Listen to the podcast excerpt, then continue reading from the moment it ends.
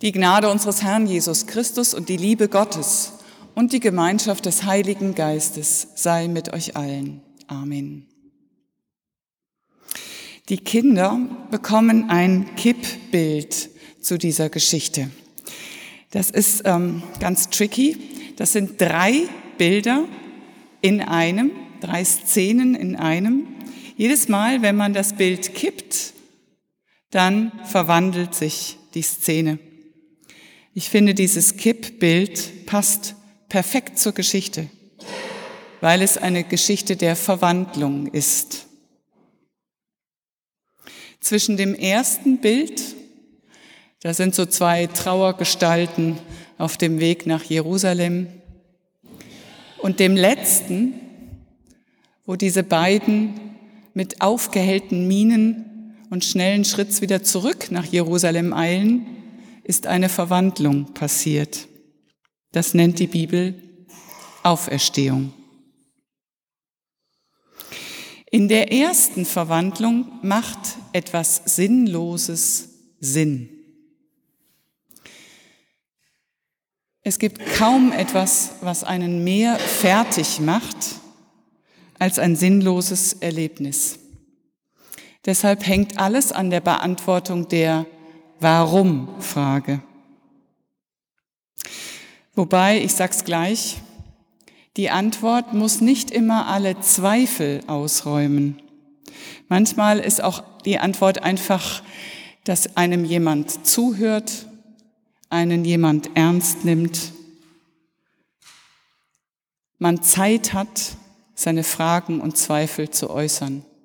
Das jedenfalls lerne ich in dieser Geschichte. Was sind das für Dinge, die ihr miteinander verhandelt? Oder ein einfaches, was ist los mit euch? setzt die Wandlung in Gang. Da blieben sie traurig stehen. Im Urtext steht da sowas wie, sie blieben sauertöpfisch stehen. Das ist vergraben in die eigene Traurigkeit. Wie geht's? Diese Frage, wenn sie ernst gemeint ist, löst viel aus. Hier einen ganzen Redeschwall. Hast du nichts gehört? Alles aus. Dabei dachten wir, wir hätten noch so viel Zeit, wir hatten noch so viel vor. Wie geht's? Auf diese Frage hin erzählen einem Menschen ihre ganze Geschichte von enttäuschten Hoffnungen, Verletzungen, vergeblichen Bemühungen, leeren Häusern, Herzen und Köpfen. Und am Ende steht ein einfaches Danke, dass Sie mir zugehört haben. Das hat gut getan. Und plötzlich ist wieder Leben in dem vorher so grauen Gesicht. Der Begleiter der beiden Emmaus-Jünger hört zu und ordnet ein. Musste nicht Christus dies erleiden und in seine Herrlichkeit eingehen? Musste nicht Christus das alles erleiden? Auf die Frage liegt mir immer ein Nein auf der Zunge. So sehr ich auch darüber nachdenke, so viel ich studiert habe, irgendwie ganz begreifen tue ich es nicht. Die vierjährige Enkelin von Dorothee Sölle, einer inzwischen verstorbenen, großartigen Theologin, hat alle die Tassen der Oma aus dem Schrank geräumt und spielt unter den angespannten Augen der Erwachsenen Kaffee. Sie schenkt imaginären Kaffee in die Tassen und serviert imaginären Kuchen auf Tellern an imaginäre Gäste. Um 6 Uhr sagt die Mutter, so, nun musst du aufräumen, jetzt ist Abendbrotzeit. Da antwortet sie, nicht aggressiv, sondern nachdenklich. Du, du denkst immer nur in echt. In echt hat sich im Krankenzimmer nichts verändert, nachdem ich Der Mond ist aufgegangen gesungen habe, Psalm 23 und das Vaterunser gebetet habe.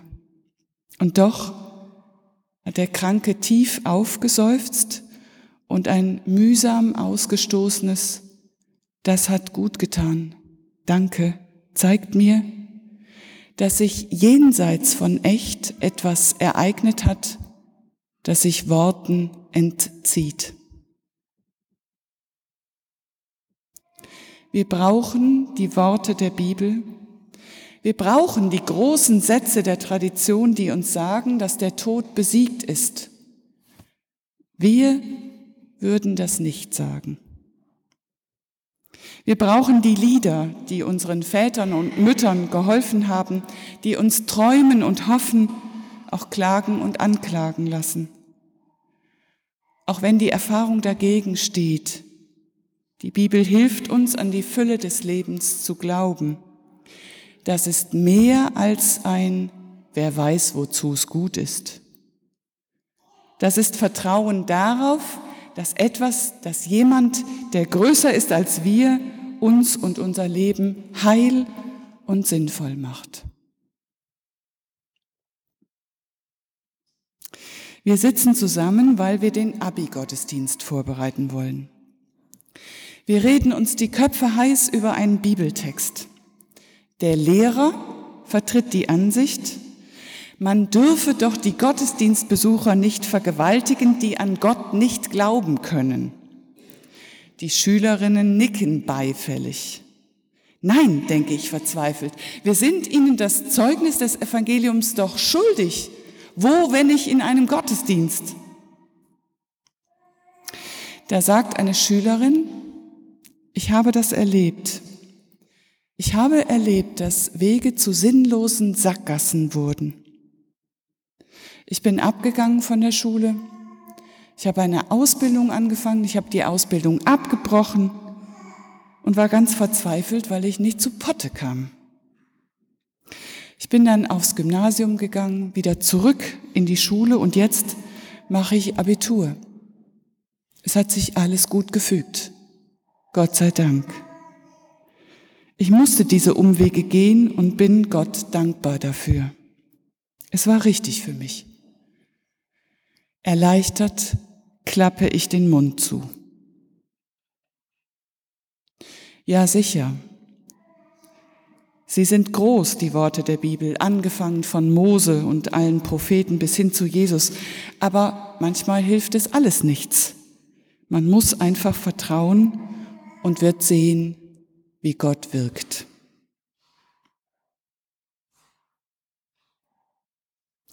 Die zweite Verwandlung passiert beim Essen, genauer gesagt beim Teilen der Lebensmittel.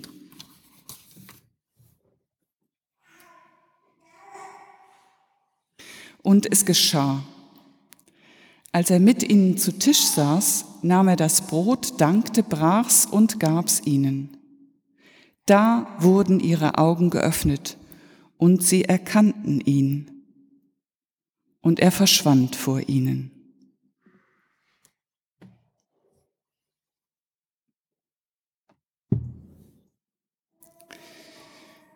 Ich besuche mit meiner zehnten Klasse die Moschee in der Lemgoer Straße. Ich hatte schon vorher angedeutet, wir hätten diesmal nicht viel Zeit und könnten nicht zum Essen bleiben. Aber einen kleinen Imbiss hieß es, nein, sage ich, diesmal nicht. Und dennoch, sie hatten ein Stück süßes Brot und ein Glas Saft für jeden vorbereitet. Ungestärkt sollten wir nicht gehen auch wenn wir nicht die gleiche Religion teilen. Wir hatten uns vorher während der Moscheeführung gestritten, ob Christen drei Götter haben, während Moslems die wahren Monotheisten sind.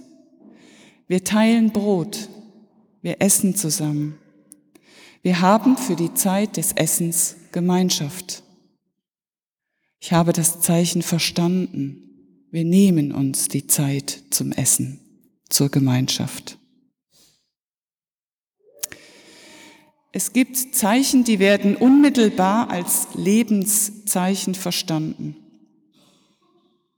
Als Andersgläubiger den Gottesdienst einer fremden Religionsgemeinschaft zu besuchen, einem Hungernden Essen zu geben, einen Kranken zu waschen, ein weinendes Kind zu trösten, sechs Minuten und zwanzig Sekunden zu schweigen im Gedenken an die Opfer und als Protest gegen den Verkauf von noch mehr Waffen, einen Tyrannen zu stürzen, für einen Verzweifelten Zeit zu haben. Das sind Zeichen, die werden unmittelbar verstanden als Zeichen der Güte, die nichts zurückerwartet. Da ist Gott, egal welchen Namen wir ihm geben, ganz nah bei den Menschen und Freude strömt ins Herz, ins Herz dessen, der gibt und dessen, der nimmt. Es ist, als wollte Jesus hier den zwei Männern beim Abendessen sagen, geht hin, macht einfach, teilt, teilt, was ihr von mir gehört habt, teilt es anderen mit, teilt, was ihr besitzt und Freude wird euer Herz einströmen. Und augenblicklich ist es so. Und sie standen auf zu derselben Stunde, kehrten zurück nach Jerusalem und fanden die Elf versammelt und die bei ihnen waren. Die sprachen, der Herr ist auferstanden. Er ist wahrhaftig auferstanden und dem Simon erschienen.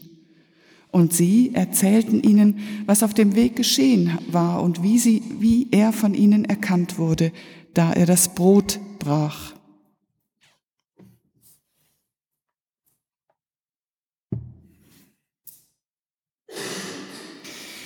Aber das mit der Auferstehung bleibt kippelig. Das Kippbild kann jederzeit wieder in die erste Szene zurückfallen, wo alles tot, verschlossen und ausweglos scheint. Dann kann ich mir nicht vorstellen, dass es nach dem Leben ein Leben bei Gott gibt. Aber wer einmal Verwandlung erlebt hat, der wird die Sehnsucht danach, dass sich im Tod wir verwandeln, nicht mehr los. Der vertraut den alten Worten, ich lebe und ihr sollt auch leben. Und auf den, der größer ist und Macht hat, über alles Verstehen und über meine Vorstellung hinaus. Auferstehung. Einmal werden wir endgültig verwandelt.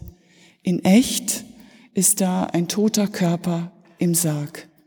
Wir glauben einen aufgeweckten Menschen am himmlischen Tisch versammelt bei Gott. Es kippt.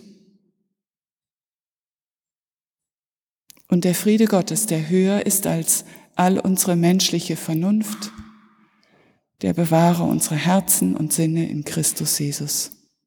Amen.